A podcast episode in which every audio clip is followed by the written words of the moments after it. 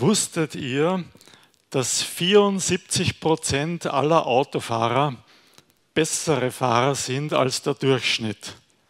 Man hat Umfragen gemacht und es hat sich eindeutig herausgestellt, praktisch drei von vier Autofahrern sind besser als der Durchschnitt. Ich finde das beruhigend, wenn ich auf der Straße unterwegs bin und da einem die anderen Verkehrsteilnehmer begegnen.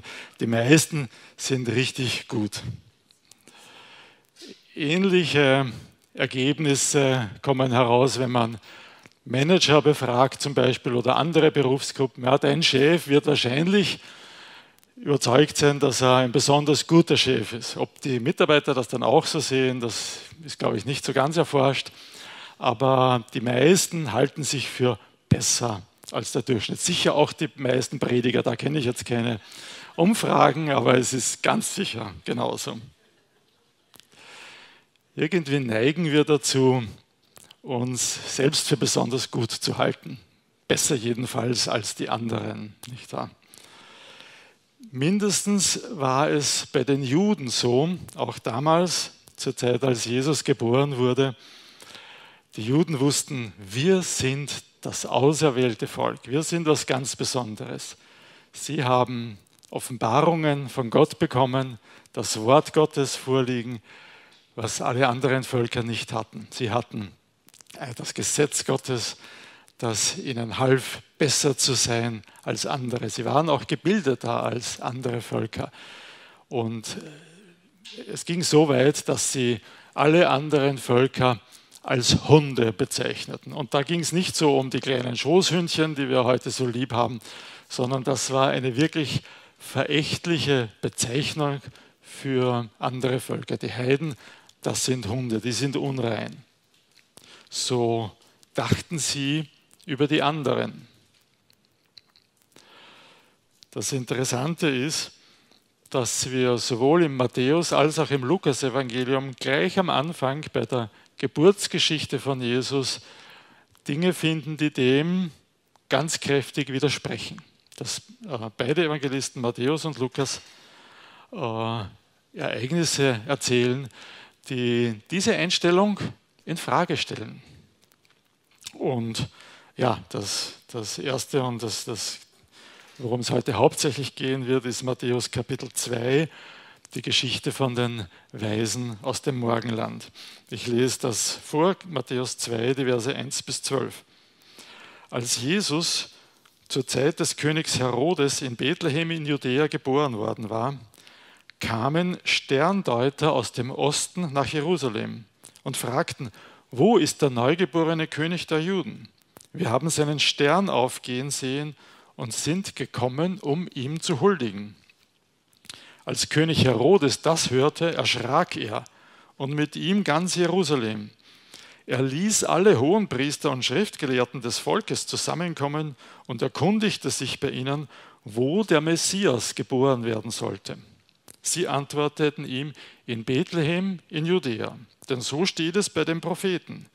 Du, Bethlehem im Gebiet von Juda, bist keineswegs die unbedeutendste unter den führenden Städten von Juda denn aus dir wird ein Fürst hervorgehen, der Hirt meines Volkes Israel. Danach rief Herodes die Sterndeuter heimlich zu sich und ließ sich von ihnen genau sagen, wann der Stern erschienen war. Dann schickte er sie nach Bethlehem und sagte, geht und forscht sorgfältig nach, wo das Kind ist. Und wenn ihr es gefunden habt, berichtet mir, damit auch ich hingehe und ihm huldige. Nach diesen Worten des Königs machten sie sich auf den Weg. Und der Stern, den sie hatten aufgehen sehen, zog vor ihnen her bis zu dem Ort, wo das Kind war. Dort blieb er stehen. Als sie den Stern sahen, wurden sie von sehr großer Freude erfüllt. Sie gingen in das Haus und sahen das Kind und Maria seine Mutter. Da fielen sie nieder und huldigten ihm. Dann holten sie ihre Schätze hervor und brachten ihm Gold, Weihrauch und Myrrhe als Gaben dar. Weil ihnen aber im Traum geboten wurde, nicht zu Herodes zurückzukehren, zogen sie auf einem anderen Weg heim in ihr Land. Was sind das für Menschen? Die Weisen aus dem Morgenland oder doch die heiligen drei Könige in der Welt Westkirche? Sind es irgendwie dann drei Heilige geworden, deren Namen wir kennen? In der Ostkirche sind es übrigens zwölf persische Priesterkönige, die gekommen sind. Also da gibt es eine syrische Tradition, da gibt es auch eine Namensliste.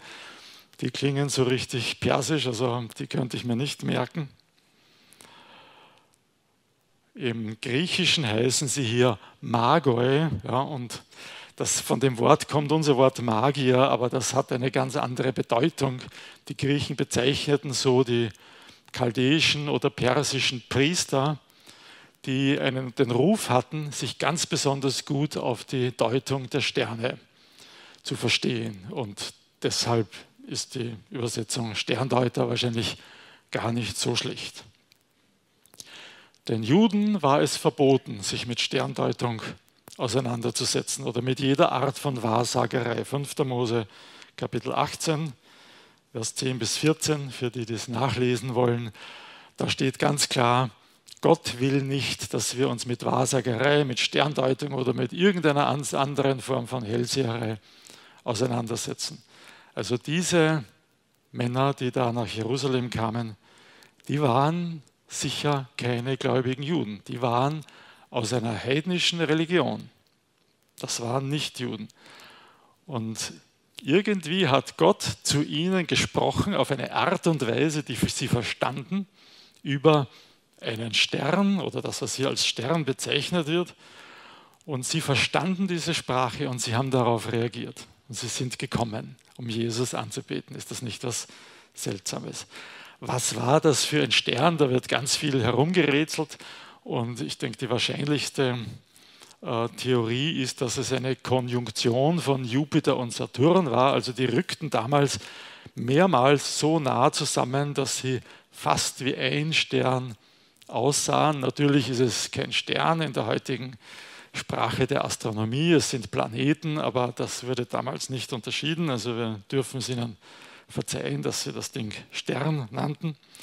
Und ja, Jupiter war der, der Stern des höchsten Gottes und Saturn war der Stern des Volkes der Juden. Und das könnte erklären, warum sie auf die Idee gekommen sind, da ist ein König bei den Juden, ein göttlicher König auf die Welt gekommen.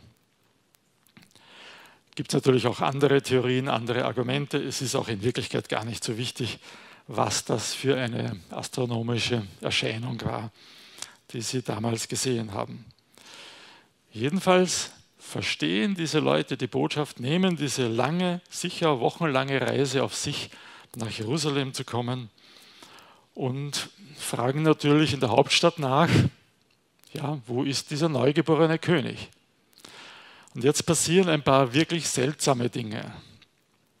Herodes, der Große, damals König in Jerusalem, ist ja nicht gerade berühmt für seine theologische Erkenntnis, aber ihm ist sofort klar, nein, hier geht es nicht um mich oder um einen von meinen Nachkommen, hier geht es um ganz was anderes. Hier geht es um die Erfüllung der alten Verheißungen über den Messias. Anscheinend ist ihm das sofort klar gewesen.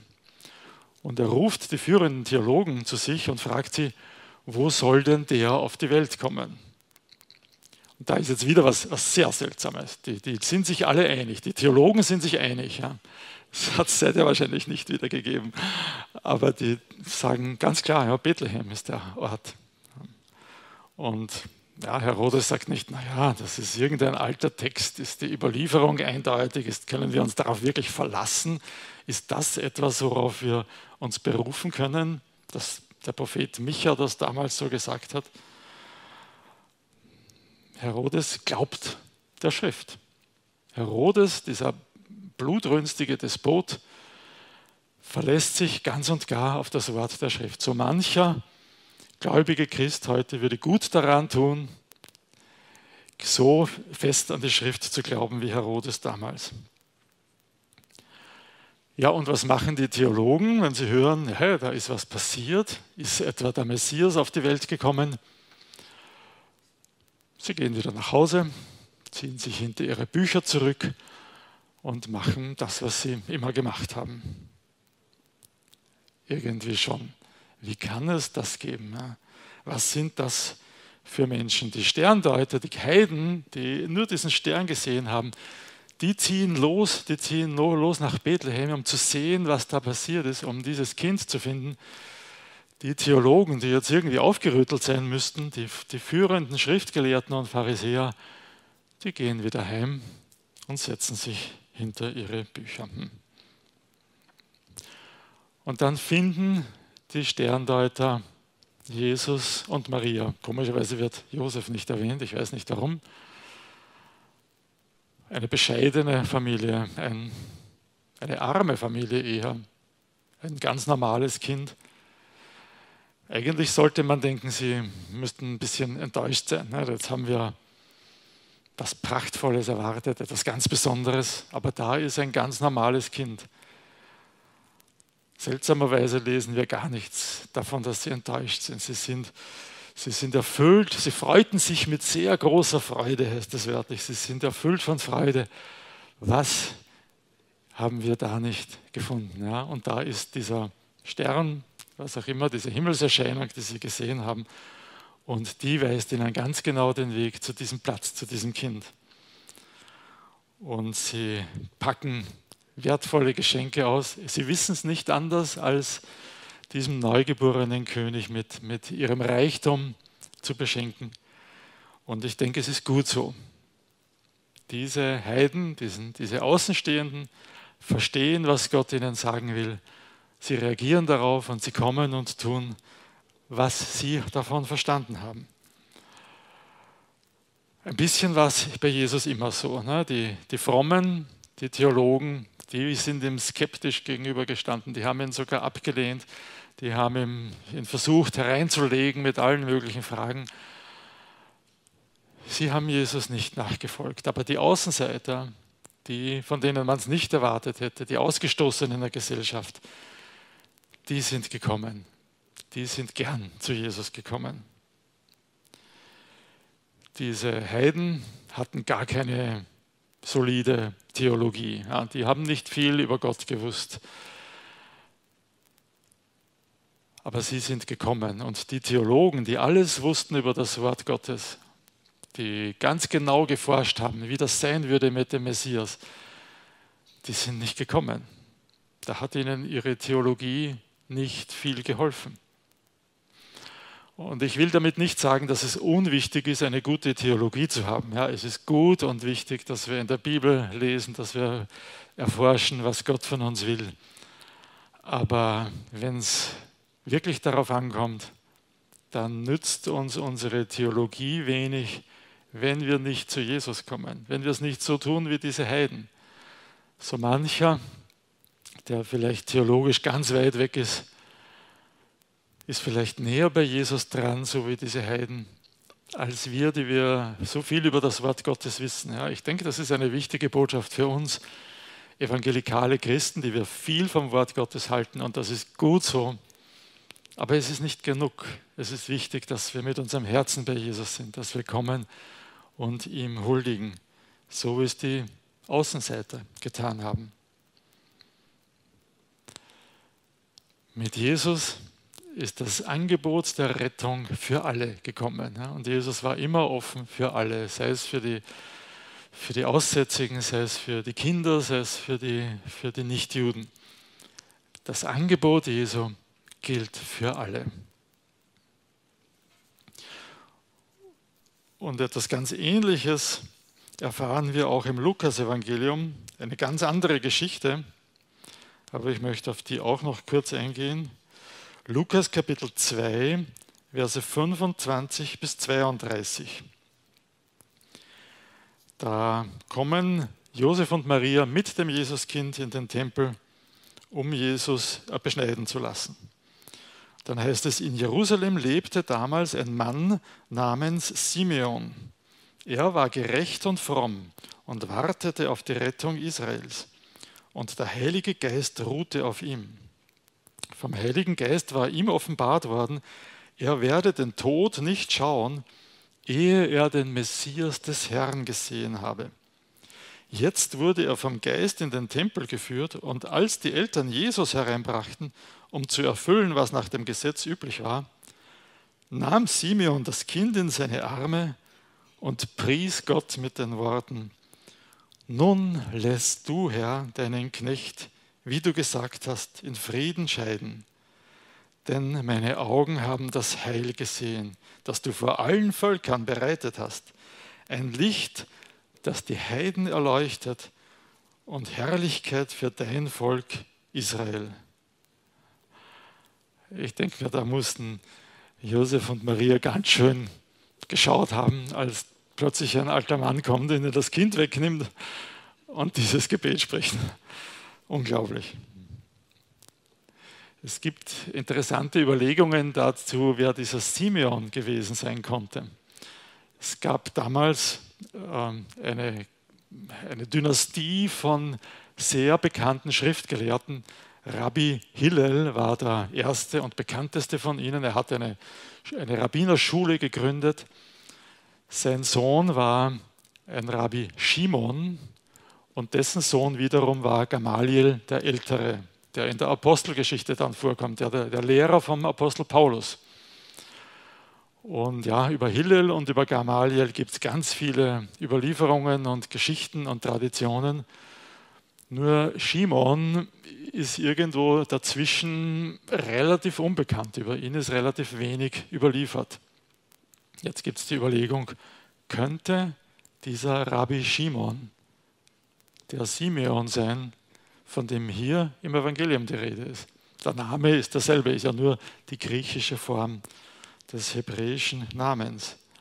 Könnte es sein, dass die Juden es ihm übel genommen haben, dass er damals so positiv über Jesus gesprochen hat, dass sie ihn so ein bisschen zurückgedrängt haben in ihren Traditionen, weil er so für Jesus gebetet hat. Vielleicht war es so, vielleicht auch nicht. Wir wissen nichts genaueres darüber, aber es könnte zeitlich passen.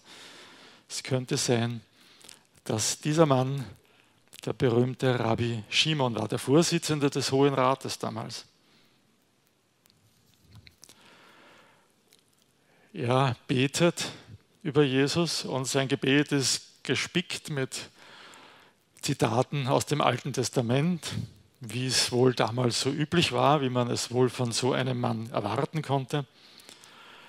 Ähm, und sein Gebet legt eigentlich ganz besonders den Schwerpunkt darauf, dass der Retter, der hier vor ihm ist, dieser, das Heil für Israel, auch das Heil für alle Völker ist. Das steht schon im Alten Testament. Er zitiert ein paar Verse aus dem, aus dem Propheten Jesaja.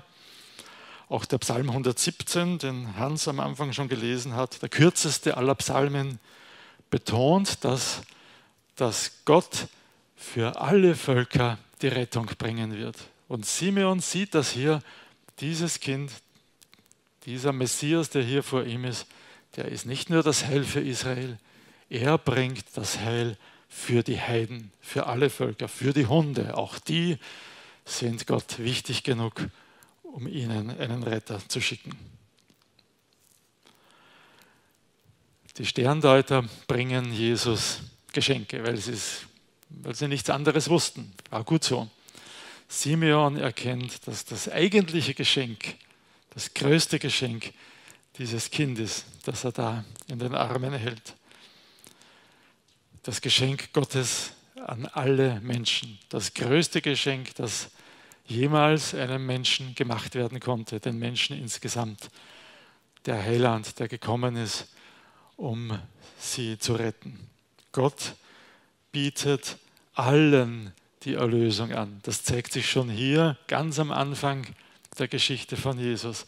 Keiner ist zu weit weg, um nicht das Heil durch Jesus bekommen, erkennen zu können.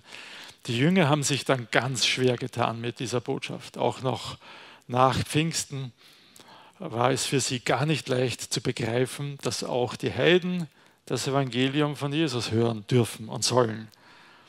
Aber eigentlich ist der Weg schon vorgezeichnet im Alten Testament. Eigentlich steht es schon dort, dass der Messias für alle da sein wird. Durch Jesus kommen wir mit Gott ins Reine. Und das ist das größte Geschenk, das jemals jemandem gemacht wurde. Wir feiern ja nachher das Abendmahl und für viele von uns ist es einfach Routine geworden. Ja, wir machen das schon oft. Die meisten von uns haben das schon oft zu sich genommen. Und wir denken wahrscheinlich nicht mehr so darüber nach, was für ein gewaltiges Geschenk uns Gott da gemacht hat, dass er seinen Sohn gesandt hat, um für uns zu sterben, damit wir mit ihm ins Reine kommen können. Für die, diese Sterndeuter war das eine Riesensache, obwohl sie wahrscheinlich wenig davon begreifen konnten.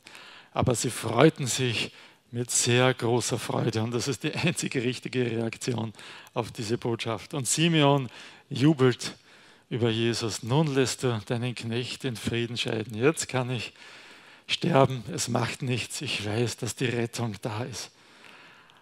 Die haben sich wirklich gefreut über die Botschaft, die sie begriffen hatten, über das, was sie damals begreifen konnten. Wir wissen viel mehr, wir begreifen schon viel mehr. Wir haben allen Grund, uns diese Freude zu eigen zu machen. Und wenn wir dann das Abendmahl nehmen, möchte ich uns einfach bitten, dass wir, dass wir diese Freude empfinden, dass wir versuchen, so gut es uns gelingt, diese Freude nachzuerleben. Gott hat uns den Retter geschickt. Es ist das größte Geschenk, das jemals jemandem gemacht wurde.